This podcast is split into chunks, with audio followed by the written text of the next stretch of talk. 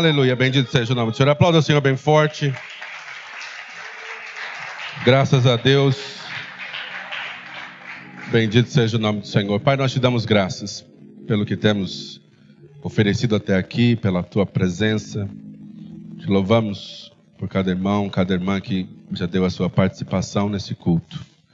E agora pedimos, abra o nosso entendimento, encontre corações, mentes e ouvidos atentos e abertos para ouvir a tua palavra. Que o teu nome exclusivamente seja glorificado neste culto. Que o teu povo seja encorajado, que o teu povo seja edificado e nós, como igreja, cresçamos em espírito, em unidade, em fé, para realizarmos aquilo que o Senhor quer que façamos. Em nome de Jesus. Permaneça em pé, por favor. Abra sua Bíblia na carta aos Hebreus, no capítulo 12. Hebreus capítulo 12, nós. É, desculpa, é o capítulo 5. Hebreus 5, do versículo 12 ao versículo 14. Hebreus 5, do 12 ao 14, diz assim: Porque devendo já ser mestres pelo tempo, ainda necessitais de que vos torne a ensinar quais sejam os primeiros rudimentos da palavra de Deus e vos haveis feito tais que necessitais de leite e não de sólido mantimento. Porque qualquer que ainda se alimenta de leite não está experimentado na palavra da justiça, porque é menino. Mas o mantimento sólido é para os perfeitos, os quais, em razão do costume, têm os sentidos exercitados para discernir tanto o bem como o mal. Amém? Você pode se assentar, essa é a palavra do Senhor. A paz do Senhor Jesus para todos vocês, especialmente para os irmãos que são do segundo culto. É, nós vamos ministrar a palavra que Deus nos deu para hoje, que tem como título Leitinho. E a gente vai entender o motivo desse, desse tema. É, eu sei que enquanto igreja, a gente participar de dois cultos, a gente é muito repetitivo em algumas coisas, e os irmãos que já estiveram no primeiro culto precisam ouvir algumas coisas novamente. É, mas eu vou ser bem breve é, informar a vocês que eu senti falta do, do culto da semana passada. Foi, foi, foi difícil cultuar longe. É, pela graça de Deus, a gente assumiu um trabalho de cuidar de nove igrejas de Deus em Cristo na Bahia. Então, a nossa superintendência do décimo distrito, que se limitava a igrejas aqui no interior de São Paulo agora também engloba Bahia e a gente vai precisar fazer uns ajustes. Eu acho que eu sou o único pastor na Cogic, que é pastor da Cogic 3, mas é superintendente da Cogic 10. Então, é, ajuda, me ajuda aí. me ajuda aí. Então, eu gostaria de pedir a oração de vocês para que Deus nos dê graça para executar o trabalho que Ele confiou a nós na Bahia, em três cidades até agora. E a nossa Santa Convocação esse ano vai acontecer semipresencialmente 1, 2 e 3 de outubro, e os pastores, líderes missionárias e alguém que for da equipe de música, que for é, convidado pelo departamento de música, vão participar presencialmente. Todos os demais irmãos da, na Santa Convocação desse ano exclusivamente, porque já são dois anos sem Santa Convocação presencial, estarão assistindo online, como os irmãos que nos acompanham agora nesse culto. Você pode aplaudir ao Senhor por quem está assistindo o culto agora? Amém. A, a temática por, ao redor desse tema que nós vamos ministrar hoje, que eu gostaria que você compartilhasse e chamasse alguém para assistir é, na internet, é porque nós vemos uma necessidade verdadeira, real, de nós falarmos sobre um assunto que a gente conhece, que a gente fala sobre ele, conhece bem a temática da maturidade. Maturidade, diga maturidade. E a gente é familiarizado com a palavra maturidade, a gente tem expectativas sobre a maturidade de outras pessoas. E às vezes a gente não sabe exatamente o que é, ou quem somos, ou como nós mesmos estamos dentro dessa proposta ou dessa busca. A palavra maturidade basicamente significa estado, condição de estrutura, forma, função ou organismo num estágio adulto, condição de plenitude na arte, no saber, ou em uma habilidade adquirida. Então, maturidade é ser adulto e agir de acordo com a premissa de ser adulto. A gente ouve a palavra maturidade na igreja. A gente, você conhece algum crente maduro? Gente, maduro. Você conhece algum crente maduro? Pelo amor de Deus, você tem que conhecer pelo menos um. Me ajuda aí. Ufa! É porque se eu perguntar, você conhece algum crente imaturo? Eu acho que fica mais fácil, mas a gente tem que conhecer crente maduro. E a gente procura por profissionais maduros no ambiente corporativo. A gente quer que a nossa família amadureça, cada membro dela. Nossos relacionamentos precisam amadurecer. E a gente subentende que uma pessoa madura é alguém em quem a gente possa confiar, depender, compartilhar ideias, objetos, objetivos, segredos, sonhos. E a gente sabe que essa pessoa vai reagir adequadamente, de acordo com a sua maturidade em todos os acontecimentos da sua vida. E é óbvio, você espera que tenha um pastor é, maduro, você espera que as missionárias da igreja sejam maduros, maduras, porque não tem como des, desconectar um, um, nível de posição é, ministerial de maturidade, não é? A gente espera ter um presidente da República maduro, um presidente da República maduro, que não seja o maduro, mas o nosso seja maduro, pelo amor de Deus. É, e é claro que essa maturidade ela não pode ser limitada exclusivamente a uma virtude de um ser humano como um atributo específico da sua personalidade.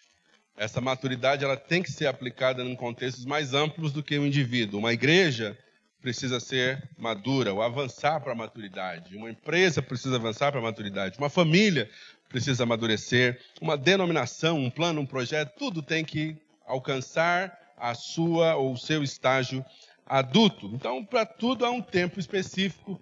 E o tempo do aqui até lá é um processo que a gente chama de maturidade.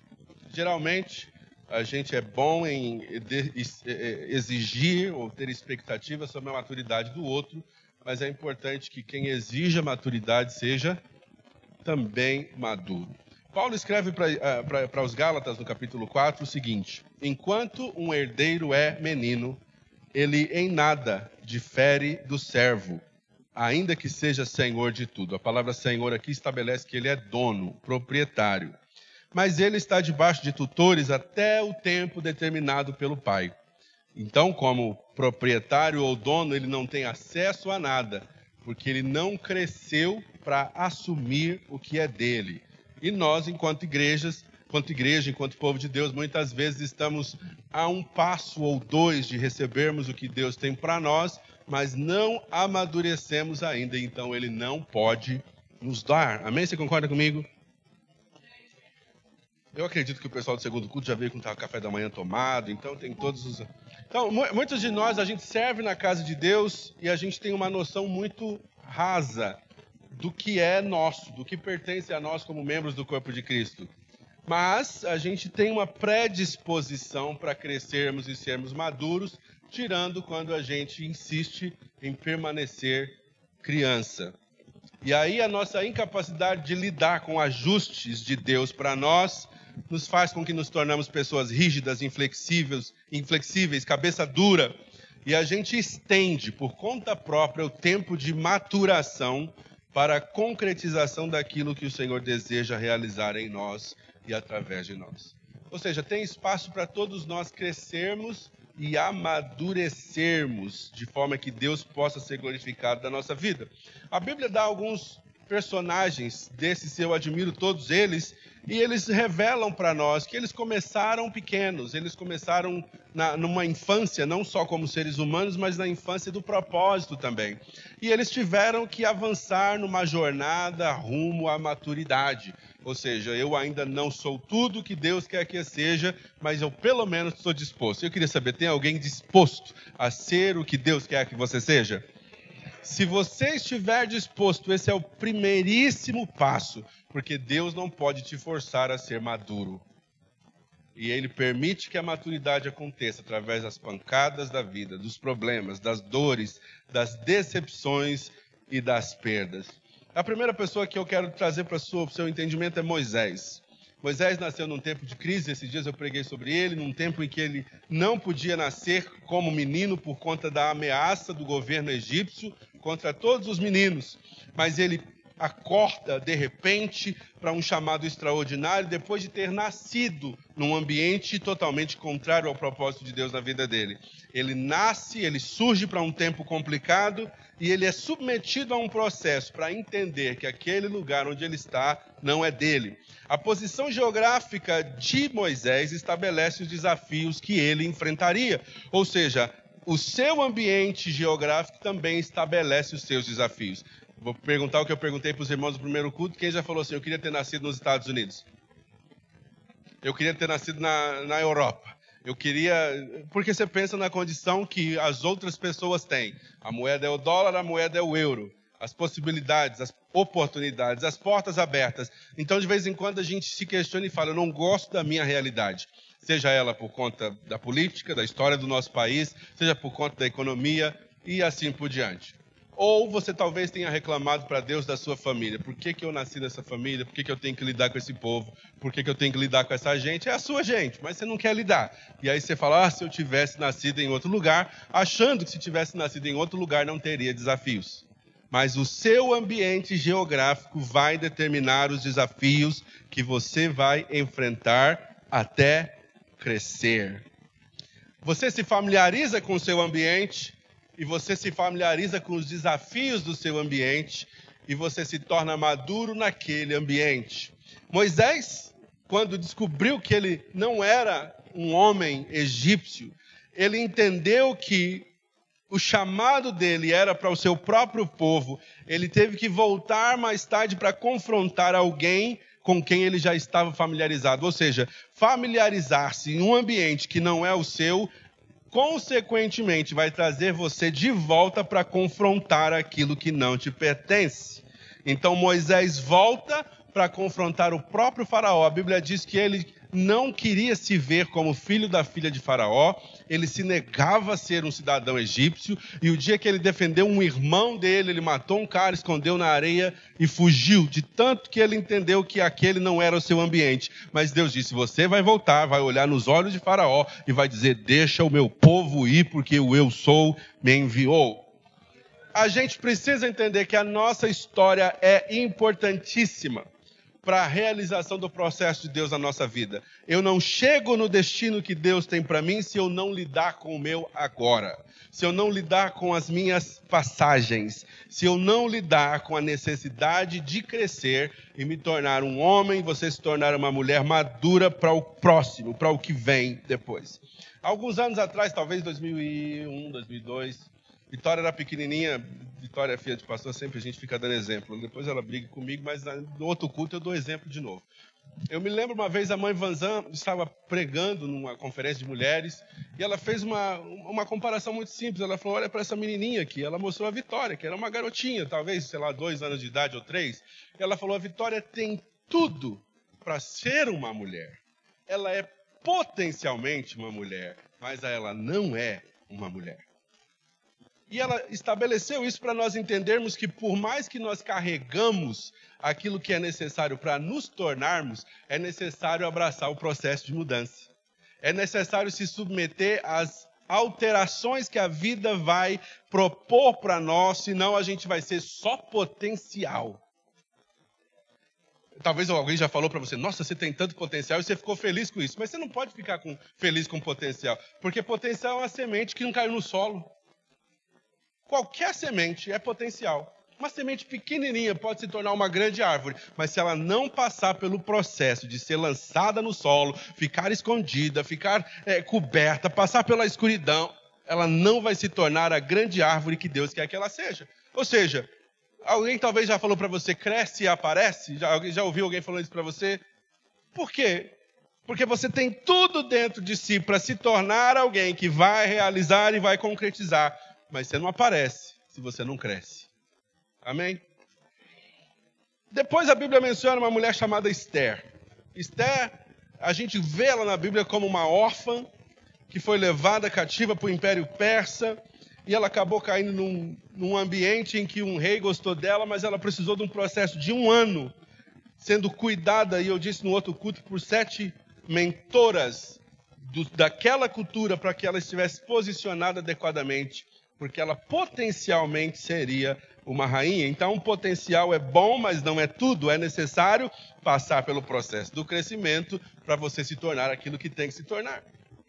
Então, eu não posso desejar, e eu vou pregar para você, ser ou participar de uma igreja como a Monte Calvário e desejar todo o crescimento que é inerente ao potencial da Monte Calvário, se eu me permitir ficar no ambiente que eu estou, se eu não me permitir crescer e me tornar familiarizado com uma realidade de estagnação espiritual. Porque a igreja, antes de qualquer coisa, antes de a igreja fazer trabalho social, antes de a igreja impactar uma comunidade, antes da igreja ser famosa por conta de quem canta, antes de uma igreja ser qualquer outra coisa, ela é o corpo de Cristo e ela é um corpo espiritual em primeiro lugar, onde os indivíduos precisam abraçar o crescimento. Então não sou eu, é a Bíblia que está falando, cresce pelo amor de Deus. Sorria debaixo dessa máscara aí nós não vamos crescer além do seu crescimento.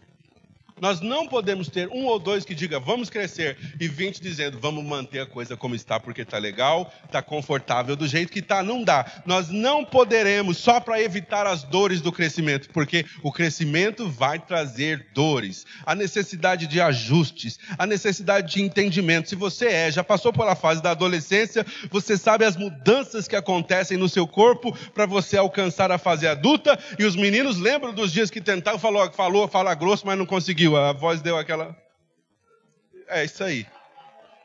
Por que, que acontece isso? Porque está acontecendo mudanças no seu corpo. Os hormônios estão em, em, em, ebulição, as coisas estão diferentes agora. Você fala, não sou mais o menino que eu era, mas você também não é o homem que você vai ser.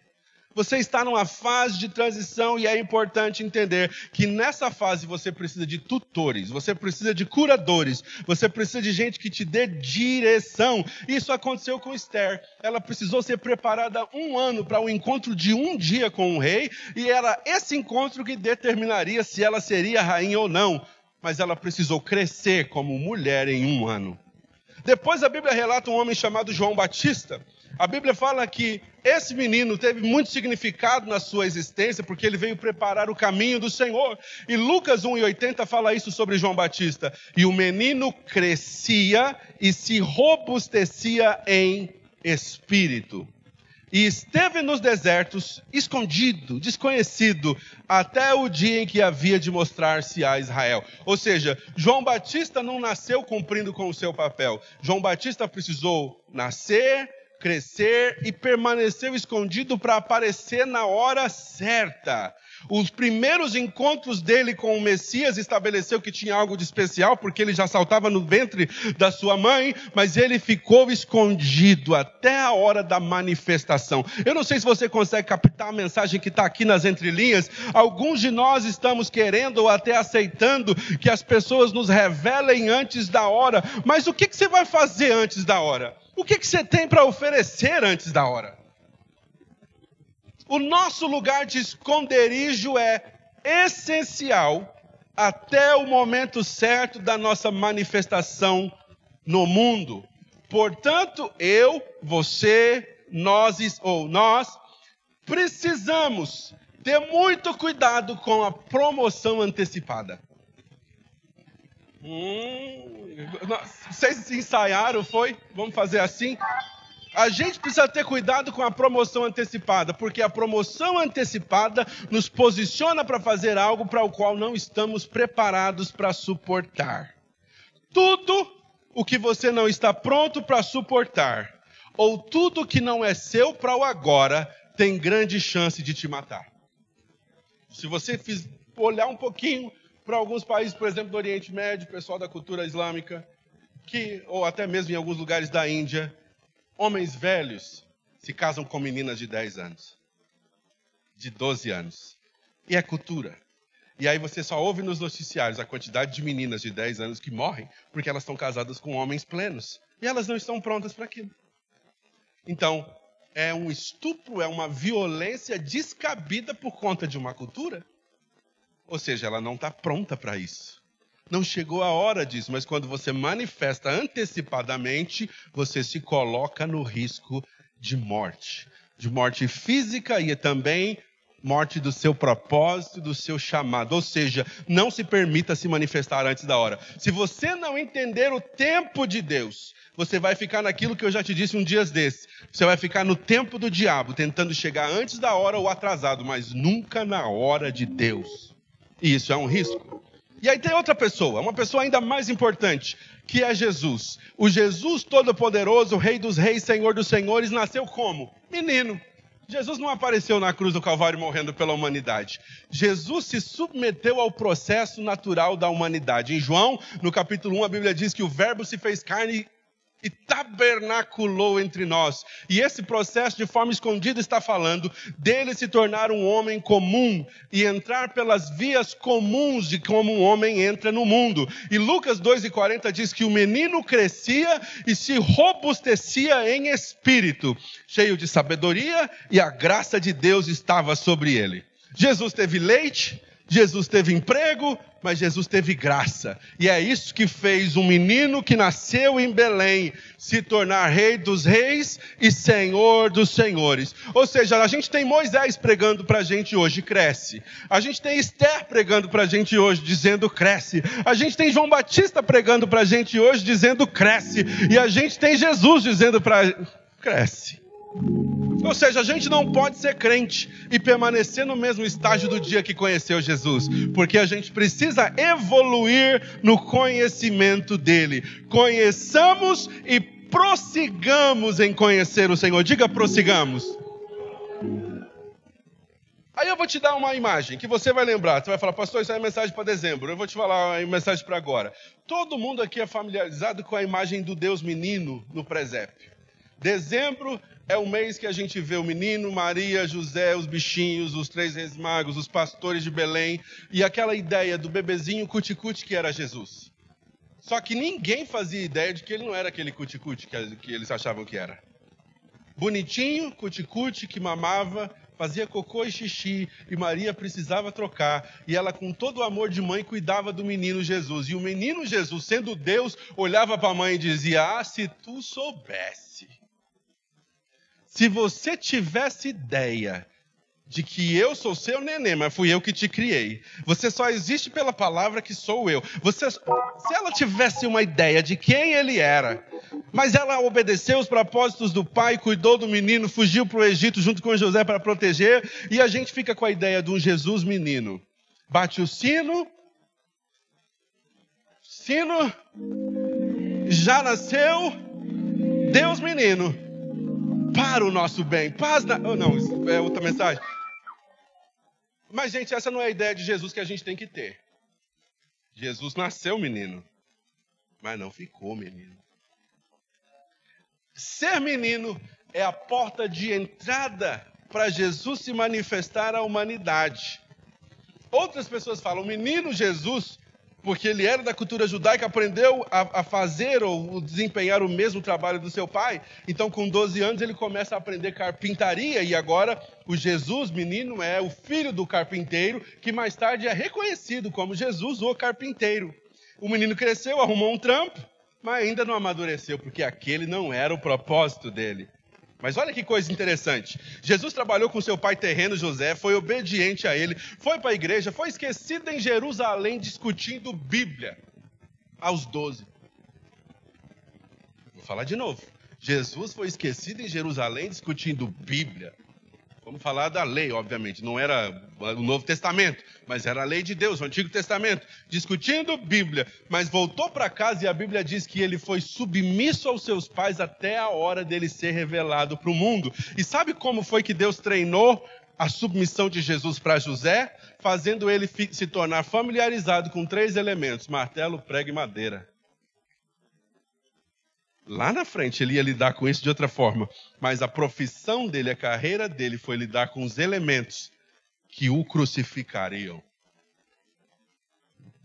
Cinco pontos importantes para a gente. Se a gente quer que Jesus se manifeste em nós, Efésios 4 estabelece que a gente tem que deixar de ser menino, inconstante e levado. Você não pode fazer o que você fazia no mundo na igreja e você não pode continuar familiarizado com uma vida mundana na igreja. Cresce. O, apóstolo Paulo escreve aos irmãos de Éfeso dizendo: Nós precisamos chegar na unidade da fé, e para isso acontecer, a gente tem que deixar de ser menino inconstante, levado por tudo quanto é coisa, ventos de doutrina, antes, seguindo a verdade em amor, cresçamos em tudo naquele que é a cabeça, Cristo. Ou seja, se você quer servir a Deus na Monte Calvário, uma meta você tem que colocar na sua vida: eu preciso crescer. Eu preciso deixar Jesus se manifestar em mim, senão eu vou atravancar o crescimento da igreja. Lembre-se que eu disse que a igreja não cresce além daquilo que você vai crescer como indivíduo. Depois, nós precisamos vencer a mente carnal. O apóstolo Paulo, escrevendo aos Coríntios, no capítulo 3, do versículo 1 ao 6, ele diz assim: Eu, irmãos, não pude falar com vocês como espirituais, mas como carnais, como meninos em Cristo. Quantos de vocês gostam quando alguém chama você de criança? É uma criança. Vocês gostam? Mas o que você faz para mudar a atitude depois que identificam essa atitude de criança em você? Fica de mal. Olha aí. É o que a gente faz na igreja a gente replica isso. Ah, não falo mais com o irmão, porque quem ele acha que é para me corrigir? Quem que esse pastor acha que é? Chegou agora, chegou agora e já acha que pode. Não, eu não posso. Eu vou falar para você porque eu não posso. Eu não posso pastorear ou liderar sem sua permissão. Eu só posso ir até onde você permitir. Eu fiquei feliz que eu falei isso depois do primeiro culto e uns irmãos, uns irmãos já disseram assim, pastor, você pode me pastorear. Isso só vai acontecer se eu ouvir essa frase da sua boca, porque senão eu não poderei te pastorear. Da mesma forma que isso saiu da minha boca para alguém, eu tenho o mesmo pastor há 30 anos e eu disse para ele: Você pode me pastorear. É dessa forma que acontece. Paulo está dizendo: Eu te criei com leite e não com carne, porque vocês ainda não podiam e vocês ainda não podem lidar com a carne, falando de alimento sólido, porque vocês ainda são carnal, porque ainda tem inveja, contenda, dissessão entre vocês. Será que vocês não são carnais? É lógico que são. E em 1 Coríntios 13, 11, Paulo diz assim: Quando eu era menino, ou seja, Paulo chegou num ponto da caminhada dele e falou assim: Eu não sou mais o menino que eu era. Quando eu era menino, eu falava como menino, eu andava como menino, eu discorria, me comportava como menino. Mas logo que passei a ser grande, eu deixei as coisas de menino. Então, em nome de Jesus, olha para o irmão e para a irmã que está do seu lado, com um sorriso debaixo da máscara, e diz para ela: Deixa de ser menino. Como eu sei que somos meninos? Porque, número 3, nós ignoramos a correção. Olha o que texto da palavra de Deus diz: O Senhor corrige quem ama e açoita a quem ele quer, ele recebe como filho. Se você suporta a correção, Deus te trata como filho. Porque que filho há que o pai não corrija? Mas se você está sem disciplina, diga disciplina, da qual todos somos participantes, sois então bastardos e não filhos. Aí eu falo para você, a palavra disciplina não é uma palavra ruim. A palavra disciplina não é uma palavra ameaçadora, constrangedora. E eu lembrei os irmãos do primeiro culto que quando eu era menina eu lembrava que disciplina na igreja significava ser exposto. Eu contava o meu problema, eu contava o meu pecado, eu revelava para um amigo, para um irmão ou para um pastor a minha fraqueza e ele esperava a ceia chegar, dizendo para todo mundo: irmãos, isso é erro da própria liderança, porque em nenhum momento a Bíblia diz que você deve expor um irmão fraco. Primeiro, a Bíblia diz que o amor verdadeiro, ele faz o quê? Cobre, não expõe. O apóstolo Paulo ensinando sobre disciplina na igreja, ele diz que os primeiros a serem expostos são os pastores. É nós. Se um pastor errar, ele precisa ser exposto imediatamente. Mas se um irmão da igreja pecar, o que, que, a Bíblia diz? Se você for espiritual, você chama o irmão do canto e você corrige o seu irmão. E aqui eu vou pregar para você que quer corrigir, mas não quer ser corrigido. É fácil ver o pepino, o problema que o outro causa, mas não é, é fácil olhar para você, o seu. Então, antes de você corrigir o seu irmão, você precisa estar com o coração aberto para dizer assim: eu quero e eu posso, estou disponível para ser corrigido. Porque é assim que acontece a sua proteção. Um irmão te protege, um irmão te corrige. E se você aprontou um esses dias e você chamou um irmão, contou para ele, ele te perdoou, você sabia que eu nem preciso ficar sabendo? É assim que o corpo se cura. Você está entendendo onde eu quero chegar? Se você for maduro, eu nem preciso falar com você, a menos que você seja reincidente. Se for o mesmo parâmetro, é, aí a gente tem que conversar. Porque Paulo estabelece assim: se o seu irmão falhar, se você é, é, é, absorver, entender que seu irmão falhou, você chama ele, conversa com ele e ganha o seu irmão. Se ele te ouvir, você ganhou. Acabou. O problema acaba ali. Aí, se você viu que o seu irmão fez de novo, você fala, pô, ele não me ouviu da primeira, eu vou chamar outro irmão e a gente vai junto. Você não tem uma multidão, você tem duas pessoas que te amam te corrigindo. Se você não ouvir os dois, aí é nós na ceia. É nós lutamos junto, aquela palavra terrível chamada gabinete pastoral, que eu também não gosto, porque eu sou ser humano também, tenho pastor, não quero gabinete. Não é? A gente não quer. Mas se eu quiser crescer, começa assim. Antes de eu ter medo de você me expor, eu estou com o coração aberto para te ajudar e te corrigir. No temor do Senhor, com amor, se eu resolver com você o seu problema, se você me ajudar a resolver o meu, resolvido está. Mas quando a gente é reincidente, a gente é que nem criança, não faz isso, menino. Não faz isso, menino. Aí depois você quer falar para mim que é crente maduro e tá chateadinho porque não tem liderança na igreja? Todo mundo fala que eu tenho potencial, só o pastor não vê. Não, o pastor tem discernimento, o pastor sabe quem você é. Só, é só isso. Mas eu não quero que você pense nisso como se eu fosse a polícia de Jesus, porque eu tenho gente de olho em mim também. Não é que eu sou um cara solto e que tem autoridade para cuidar da sua vida. Eu não posso cuidar da sua vida se eu não tiver alguém com liberdade para cuidar da minha. Porque o reino de Deus é assim, não tem ninguém que é o, o bambam. Bam, só tem um bambambam. Bam, bam e que não precisa ser corrigido, não precisa de correção, porque ele é santo, irrepreensível. Só ele. Todo mundo que está debaixo dele precisa de prestar conta para alguém. Precisa falar, precisa chamar alguém de canto e falar: ó, a minha luta é essa, eu preciso de ajuda. Sabe o que é isso? É crescimento. Isso é maturidade. Isso é entender que você não consegue se resolver sozinho. Isso é ter um irmão com que pode ligar para você, orar com você. Vamos lutar e vencer isso juntos. Se você não abraçar isso, a sua própria causa, vai ser um problema. Porque você vai limitar o crescimento do corpo, você não resolve suas questões, não resolve seus problemas, mas diante das pessoas, por causa da sua posição, por causa do que você faz, você vai achar que as pessoas têm que ter misericórdia de você. Isso não é crescimento espiritual. Então, quando eu ignoro correção, eu corro um risco ainda maior. E aí eu vou para um outro problema. Eu vivo um espírito de independência. É eu e Deus. Eu e Deus, eu resolvo direto com Ele. Beleza. Se é você e Deus, por que, que o próprio Jesus precisou de Maria e José? Se é você e Deus, por que é que Jesus precisou o próprio Jesus precisou se submeter à autoridade humana. Não tem um homem de Deus na Bíblia que não precisou olhar para uma referência acima. Vai falar, o pai da fé, Abraão. É, ele teve um encontro com um homem chamado Melquisedeque, que representa Jesus, o rei de Salém, rei de paz.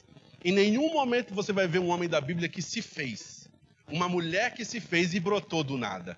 Deus sempre vai crucificar o nosso ego, nos fazendo nos submeter a alguém que é tão humano quanto nós tão humano quanto nós. O espírito de independência faz com que a gente saia quebrando aí e saindo das denominações das quais a gente faz parte. Eu não gosto de denominação, eu amo a Kojik, mas eu não sou fã da ideia de denominação porque ela não era a ideia original de Deus. Mas, quando eu começo a sair porque eu não quero me submeter à autoridade, eu quero fazer o que é meu, o que, que, que eu estou revelando? Espírito de independência. Eu não posso ouvir vozes maior, acima de mim, eu não posso receber instrução, eu não posso ser corrigido, portanto eu tenho que ser independente. Quantas vezes eu já ouvi das pessoas falando, abre seu ministério, Enéas. Para o meu próprio bem, eu fico onde eu estou. É tudo perfeito? Longe de ser perfeito. Mas tem alguém que pode me ouvir. Tem alguém que pode me curar. Tem alguém que pode me restaurar tem alguém que pode me corrigir e me colocar de volta no trilho. Gente, se tem uma coisa chamada proteção, é a autoridade espiritual. Se você se permite a estar sob autoridade espiritual, vai te fazer bem. Mas quando a gente tem espírito de independência, a gente é órfão espiritualmente, mas acha que pode ser pai de muitos. Você lembra que antes de Deus falar para Abraão que ele teria o filho, tirou ele da sua terra, da sua parentela, mas Abraão sai com o pai. Né? Abraão sai com o pai na jornada. Nem o pai das nações, nem o pai de muitos está sozinho. Então, pelo amor de Deus, repreenda o espírito de independência. Você não vai conseguir resolver tudo por si mesmo. Você vai precisar de ajuda.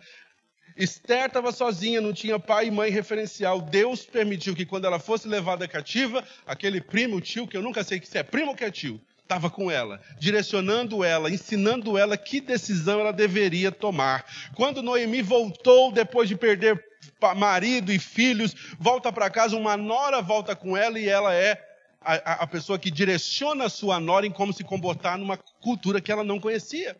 Ou seja, você não sabe tudo sobre os lugares onde Deus vai te levar. E Ele vai permitir que alguém seja a pessoa da recepção, alguém de preto com a florzinha amarela, como a gente usa na Kojik, para dizer: seja bem-vindo ao seu novo ambiente. O que você não sabe, eu vou te ensinar. Se você quiser ser instruído no seu novo tempo. Amém ou não amém? Estou quase terminando. Outro problema último, que é a razão dessa pregação: a falta de alimento sólido. A gente ouve um palavrão, como a gente fala, e aí eu, o Bispo Ivo, a gente fica brincando, porque ele prega uma mensagem, aí ele desce do púlpito e fala, Bispo, vou dar uma melhoradinha nessa mensagem aí, pregar na monte. Aí ele me ouve pregando e fala, vou dar uma melhorada nessa pregação aí. E, e assim a gente vai brincando. Mas você já parou para pensar quantas vezes você ouviu uma ótima mensagem, seja lá onde foi, e você saiu da igreja para aprontar tudo de novo que a palavra condenou?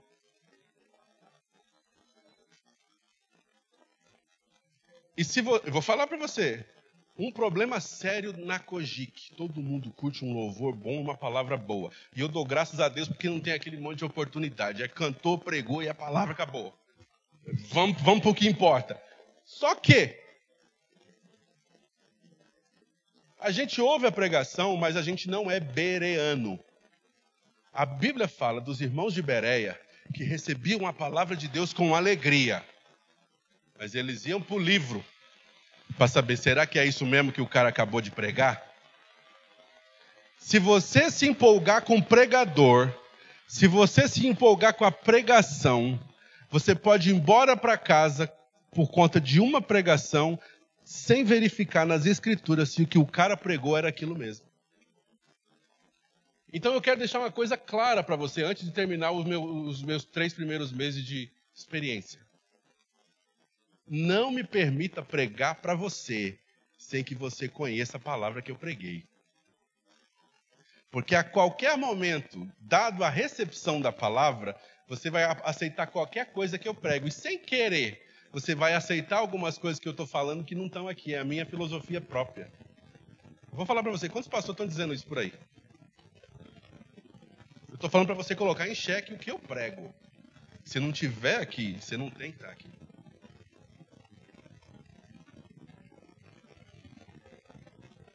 Se não tiver palavra de verdade que você possa voltar para a Bíblia e falar que está lá, você não tem que estar tá aqui. Porque na empolgação de uma boa palavra, de alguém que articula, eu estou expondo para você o que eu sou. Eu articulo bem as palavras. É o meu dom natural. Mas se ele não tiver uma dose que vem de cima, você tem que fugir da minha presença. E procurar um lugar onde tem a palavra de verdade. Então, o primeiro compromisso que você tem que fazer hoje não é comigo, não. E não é com a monte, é com você. Para o seu bem, você tem que conhecer a palavra. Você tem, você tem que conhecer a palavra. Paulo está falando, ou o autor dos Hebreus está falando sobre a importância do leitinho. Ele não está falando que o leitinho não é importante, pelo amor de Deus. Todo mundo aqui, até os bombadão, já foi beber um dia. Se não fosse o leitinho. Graças a Deus pelo leitinho que te posicionou para a primeira comida sólida, que te posicionou para a primeira fruta a raspadinha lá que a mãe faz. Foi isso que te posicionou para o que vinha depois. E hoje você já acorda na quarta ou no sábado falando: hoje é feijuca lá no trampo. Mas você não chegou na feijoada assim? Você começou no leite. Na verdade, você começou lá no cordão umbilical, que te posicionou para o leite, que te posicionou para papinha, que te posicionou para um prato, agora que você vai jogar mais comida fora do que para dentro da boca. Mas você está aprendendo o que é comer. E olha o que a Bíblia diz para a gente: que o mantimento sólido, Hebreus 5,13, é para os perfeitos, que por conta do costume, ou seja, depois que eu aprendo a comer bem, eu não quero comer mal. Fala para mim. Você sabe discernir o que é boa comida e o que é má comida? Você sabe por conta do quê? Glândulas salivares. As glândulas que estão na tua língua fazem você discernir o que é uma comida boa de uma comida ruim, uma comida salgada de uma comida sem sal. E depois que você come o que, que é bom, você, você não aguenta mais outra coisa. Isso é no natural. Mas o autor dos Hebreus está mandando isso para a dimensão do espírito. Quem é maduro, quem sabe escolher, ah, quem sabe escolher o que come por conta do costume e da prática de pedir o mesmo prato, ele tem o sentido aguçado. Ele sabe, eu não como qualquer coisa, eu não bebo qualquer coisa, precisa ser aquilo que o meu paladar já sabe que é de verdade. Tem os sentidos exercitados para discernir o salgado do doce, para discernir o que é bom do ruim, para discernir a comida que está boa da comida que está vencida, para discernir tanto o bem como o mal. Ou seja, é a sua prática na palavra que faz você saber se a palavra que alguém está pregando é boa. É a sua prática na palavra que vai fazer você discernir: esse pregador eu ouço de novo, esse eu nunca mais quero ouvir. Alguém aqui já foi num restaurante ruim e voltou? Você pode ser a pessoa mais simples do mundo, que só conhece arroz, feijão e ovo frito, sei lá o quê. Depois que você come algo ruim, você não volta. Quantas vezes você já voltou para um lugar que você comeu bem? Doeu no bolso, mas você fala. Você sabe que vale a pena voltar porque você não vai se decepcionar. Então é a mesma coisa. Se você tem uma palavra genuína disponível para você, eu sei que tem um montão de pregador bom aí no YouTube, mas não é tudo que você tem que engolir. Agora eu vou, vou falar com o discurso pastoral. O cara do YouTube que você ama, não é ele que vai fazer o funeral de alguém da sua família, não é ele que vai fazer seu casamento, não é ele que vai te batizar. Quando as coisas ficam difíceis, é a sua comunidade cristã. Lá é comunidade cristã, é o corpo de Cristo aberto, é lógico que é. Mas quando ele não resolve, quem resolve é quem está aqui. É.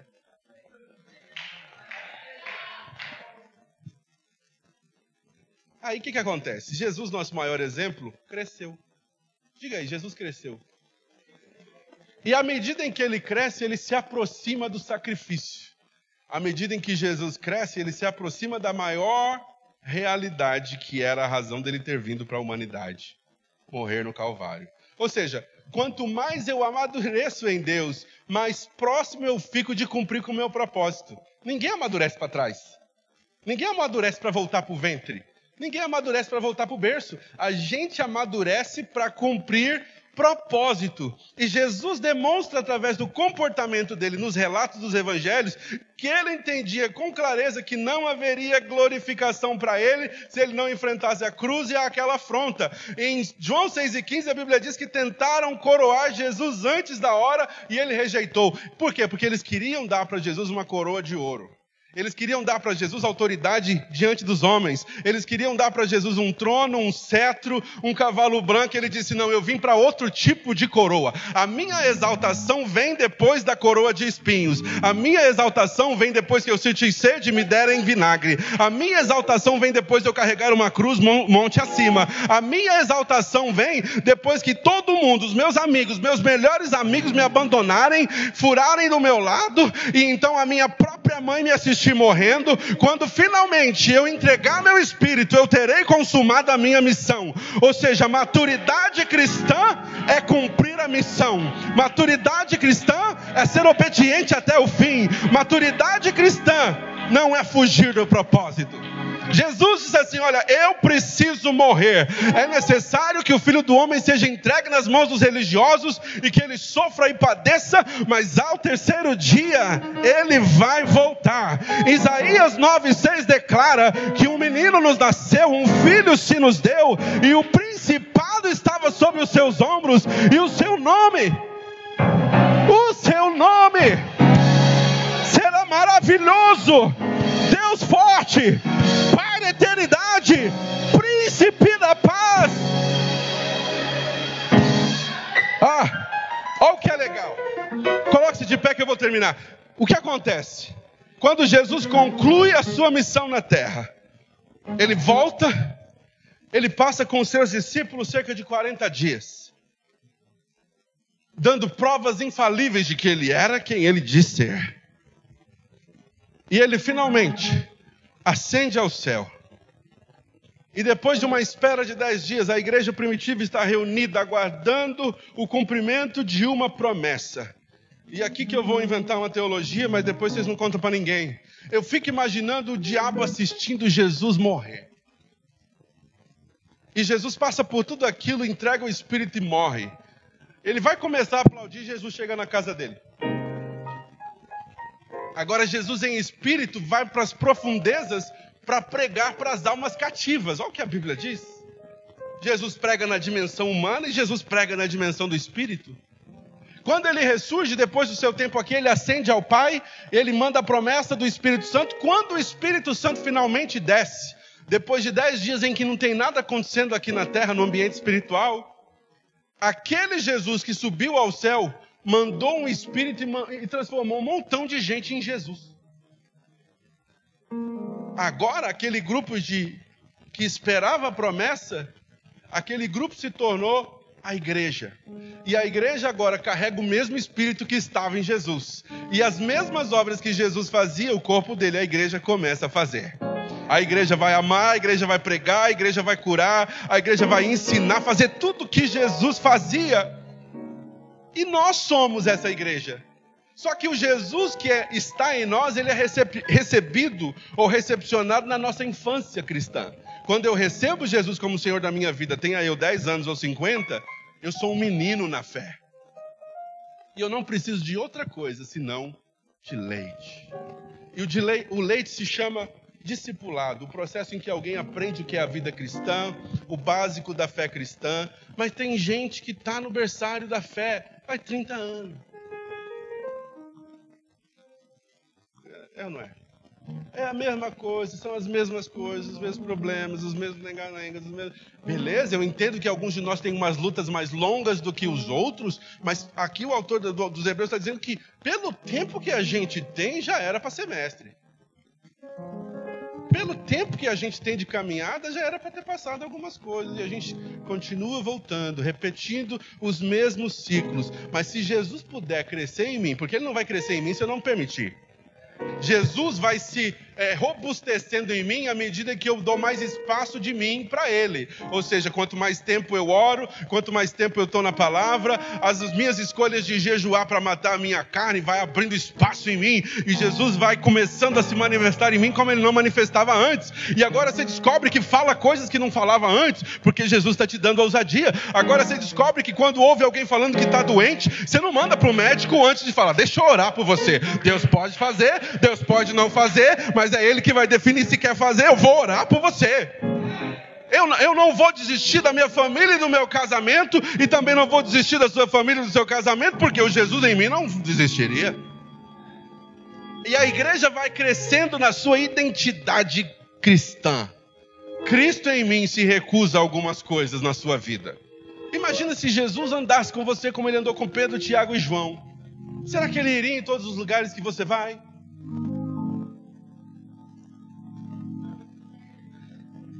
Será que ele falaria, teria todas as mesmas conversas que você tem?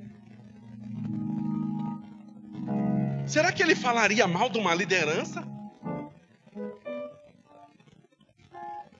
Ué, mas o, o problema está aqui, porque Jesus não anda com você, ele anda em você. Como é que eu permito que o Jesus em mim faça umas coisas que o Jesus, enquanto andou na Galiléia, não fazia? Sou crente, sou cristão, tenho uma igreja. Ah, beleza? Todo mundo tem. Até o diabo é crente. E mais crente do que a gente. Por que, que o diabo é mais crente do que a gente? Se tem alguém que já viu Deus, foi ele.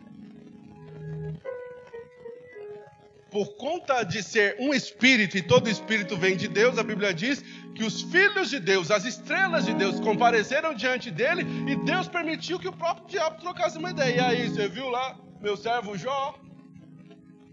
É papo. Deus conversa mais com o diabo por conta da escolha do diabo do que com muito crente que diz que é filho dele.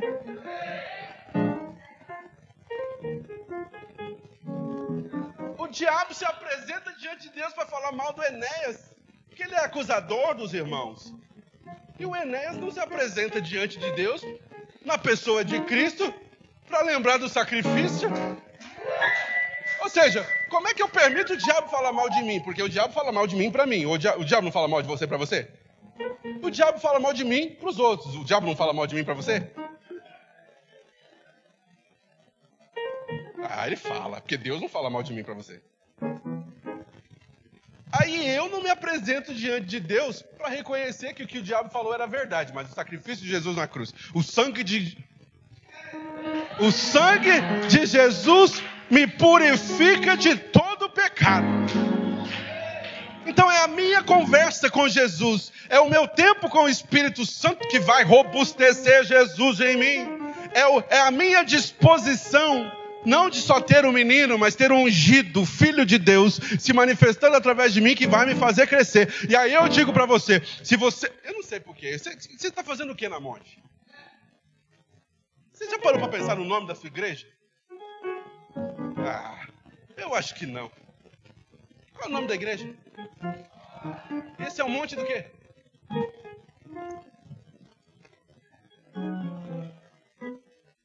Monte de ficar de boa?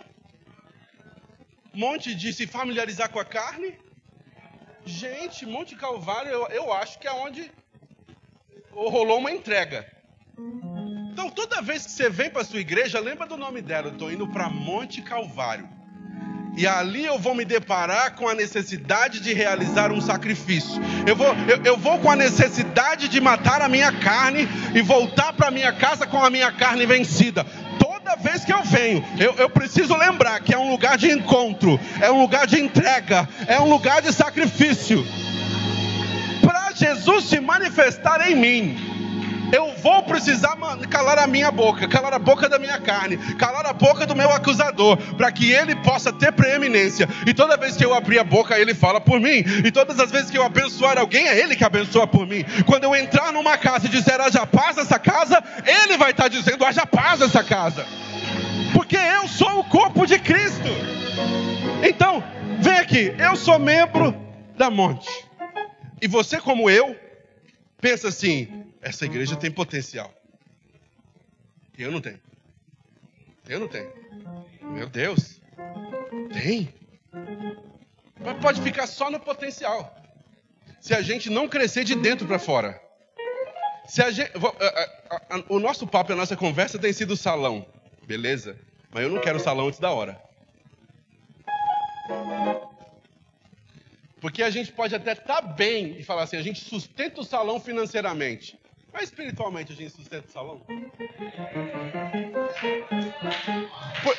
Pensa, se a gente, se a gente aumentar numericamente, os problemas aumentam numericamente.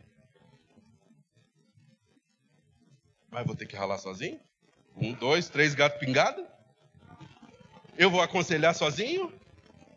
Eu vou expulsar sozinho? Então, entenda que o crescimento é de dentro para fora. Se você não crescer, não adianta o tamanho do seu ambiente. É como você ter uma mansão que você não pode pagar o IPTU. O ônus espiritual dessa casa está aqui e não aqui. Aqui, não aqui. Dinheiro Deus pode mandar. Gente, eu não tenho medo de, de acreditar no milagre de Deus. Não tenho eu já fiz cada loucura pelo reino de Deus que eu continuo fazendo. Mas algumas coisas a gente não pode fazer se espiritualmente não for a plataforma de Deus para nós. Então, qualquer coisa que a gente faz, lembre-se que pode ser antes da hora. Se a gente fizer qualquer coisa antes da hora, a gente coloca em risco tudo que foi construído até hoje. Então, eu prefiro ter 30 contos no domingo. Vocês não gostaram? Vocês não gostaram? Vocês não gostaram. Eu prefiro 30 cultos num domingo do que um salão que caiba mil, que espiritualmente a gente não esteja pronto. Porque o diabo é organizado, o inferno é organizado. Quando você lê na Bíblia acerca de anjos, arcanjos, querubins, serafins, você está falando de uma escada. Quando você fala de principados, potestades, você está falando de uma escala. Se a gente não entender a organização espiritual, a gente não vai se organizar apropriadamente.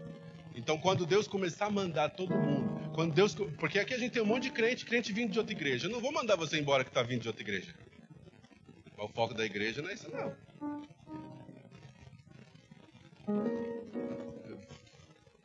Faz sentido? foco da igreja é ganhar almas para o reino. E quando Deus começar a mandar o drogado, a prostituta, o, o transgênero, que amor você vai revelar?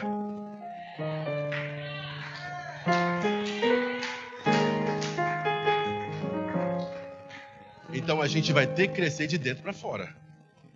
E é por isso que a gente está fazendo essas orações todos os dias. Eu preciso da igreja inteira engajada nessa oração. Vou falar de novo, eu preciso da igreja inteira. Hoje não é o seu dia, hoje é o departamento das irmãs e eu sou irmão. Tô nem aí, vem, ouve uma irmã orar e concorda. Diga amém. Amém. Concor o poder da concordância, tudo que dois de vocês ligarem na terra será ligado no céu. Concorda com a oração da irmã. Amanhã é diaconia, eu sou do departamento de música, vem orar com a diaconia. Porque a palavra diácono significa ministro ou servo. Todo mundo aqui é diácono. Começando de mim. Então, eu queria que você matasse uma horinha da sua vida aí esse mês. E às 21 horas. Eu vou fazer uma pergunta bem básica. Quem está estudando às 21 horas? Você eu vou entender.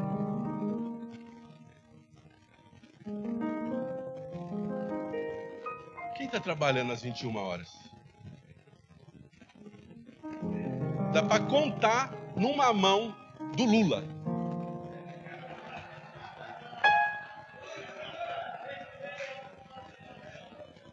Ou seja, talvez você não vai orar, talvez você não vai entrar para orar, mas você vai entrar no nosso Google Meet, vai ligar a tal da oração, vai desligar sua TV, vai parar outras coisas, vai mandar o amigo embora, o namorado embora, é hora de orar agora e vai ouvir a oração, vai acompanhar a oração e vai dar uns amém para a oração. Posso contar com você? Porque eu sou um cara teimoso. Se eu arredar o pé e dizer que a gente não vai para lugar nenhum, nós não vamos para lugar nenhum. Até que Deus nos posicione em espírito para o que Ele vai fazer. E eu estou fazendo isso a partir de mim. Ou seja, está morando todo dia, eu, na, eu vou falar para você, não é fácil jejuar 24 horas. É matar a carne mesmo. Porque tem um cara que gosta de comer, sou eu. E a hora que ela começa a fazer a comida lá em casa, o cheiro sobe. Fala, Deus, eu tenho que fazer. Se eu, não, se eu não matar a minha carne, eu não posso te ensinar a matar a sua. Tamo junto? Levante suas mãos. Pai, nós queremos te agradecer. E te bem dizer porque o Senhor, hoje, a partir de agora, tem chance de crescer em nós. Nos seus atos de amor, nos seus atos de bondade, nos seus atos de obediência plena. Não é um processo fácil, Pai, obedecer e viver na dimensão e na expressão do Espírito mas é algo que nós queremos. Nós queremos andar em espírito, viver em espírito para vencer a concupiscência da carne. Cada um de nós aqui lida com limitações, com problemas, com traumas, que é só o Senhor que pode nos ajudar a vencer. E se o Senhor quiser nos usar como instrumentos para levantar outros, nós não poderemos se não estivermos perto de Ti como devemos. Se não formos obedientes, não temos como ensinar obediência. Se não formos santos, não podemos ensinar santidade. Se não formos focados na tua presença, na tua palavra, não poderemos ensinar. Se não buscarmos o teu reino em primeiro lugar, não poderemos ensinar a busca do teu reino. Portanto, Senhor, encontra nesta manhã uma igreja disposta a abraçar o novo que está logo à frente no meu crescimento. Em nome de Jesus, não me permita estagnar, não me permita ficar familiarizado com o meu momento, mas ajuda-me a crescer, ajuda-me a aumentar, ajuda-me a expandir no que tange as coisas do reino de Deus, ajuda-me a crescer na dimensão do Espírito, no discernimento, ajuda-me a investir na nossa caminhada, na minha oração em línguas, na busca pela palavra, na comunhão com os meus irmãos, ajuda-nos a crescer, porque se se eu crescer, a igreja vai crescer. Se eu melhorar, a igreja vai melhorar. Eu clamo para que o Senhor ouça o nosso clamor, ó Pai, e responda ao nosso clamor. Que ao término desse mês de oração, nós olhamos, nós possamos olhar e ver mulheres renovadas, homens renovados no compromisso contigo, Senhor. E a cada culto que subirmos aqui para cantar, para tocar, para pregar, para ministrar a palavra de Deus, nós veremos cadeias sendo destruídas e o teu nome sendo glorificado. Em nome de Jesus, igreja, isso, ó, isso é muito verdadeiro. Jesus ensina: buscai em primeiro lugar o reino de Deus e a sua justiça, e todas essas coisas vos serão acrescentadas. Quais são essas coisas? São as coisas que ele fala antes em Mateus 5 e 6 o que você vai comer, o que você vai vestir, onde você vai morar, o que você vai beber. Se você focar no reino de Deus, se entregar para o reino de Deus, Ele vai fazer uma revolução na sua vida. E sabe de uma coisa? O dia que você crescer financeiramente, a igreja cresceu financeiramente. Porque você não vai ter apego com mamon. Mamon é um Deus que precisa ser subjugado pelo povo de Deus.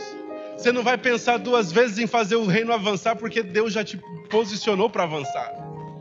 As nossas relações interpessoais, uma das minhas próximas pregações vai ser sobre isso, sobre interpessoalidade, sobre a nossa forma de comunicação uns com os outros. Quando nós entendemos que crescendo no relacionamento a igreja cresce, a gente investe em relacionamento. Quando você descobrir que se você for saudável fisicamente, a igreja de Cristo é saudável fisicamente tudo que a gente vai ver aqui será resultado do nosso pessoal. Então eu quero que você veja lá na frente um Deus te capacitando para estar bem financeiramente, porque a sua igreja estará bem financeiramente.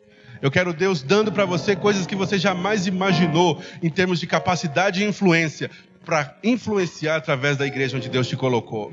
Eu quero ver você bem com todos os irmãos e amigos da igreja. Eu sei que não é com todo mundo que a gente tem afinidade. Tem um monte de gente aqui e tem gente que é a gente que a gente sai para comer. E tem alguns que não é. Isso é normal. Mas a gente vai tratar bem todo mundo. E se alguém não te chamar para comer, você não vai ficar chateadinho, porque você não é mais criança. Se não me der o que comer, eu vou lá e faço o meu, ué. Não me chamou para comer, eu posso chamar alguém para comer, ué. A gente vai amadurecer. Algumas coisas não vão mais te chatear como tem te chateado até aqui. E, e igreja é normal acontecer. Você chegou, o irmão estava preocupado com outra coisa, não te percebeu, mas não te cumprimentou. Você achou que foi pessoal. Aí você vai lá e conta para a irmã: você viu fulano que me ignorou? Sem querer, aconteceu com a outra irmã também. Agora a gente tem alguém que não cumprimenta ninguém na igreja. E foi sem querer. Quando a gente cresce, a gente para de, dis, de disseminar inverdades quando a gente cresce, a gente esquece o passado das pessoas, porque a gente também tem um. Quando a gente cresce, a gente perdoa o pastor que está falando demais e a gente está com fome.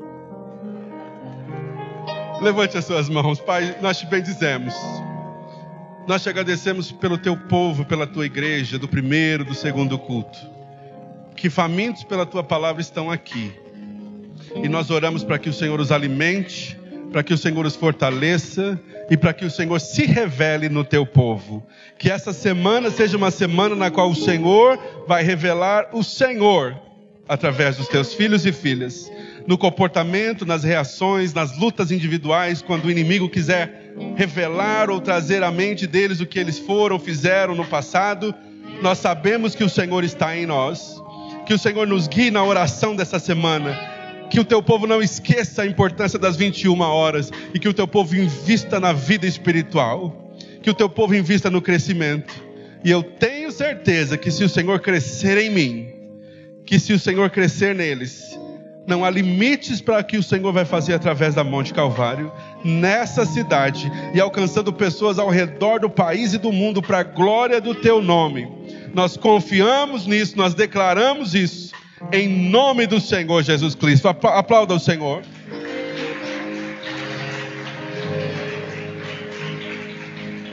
Estenda suas mãos.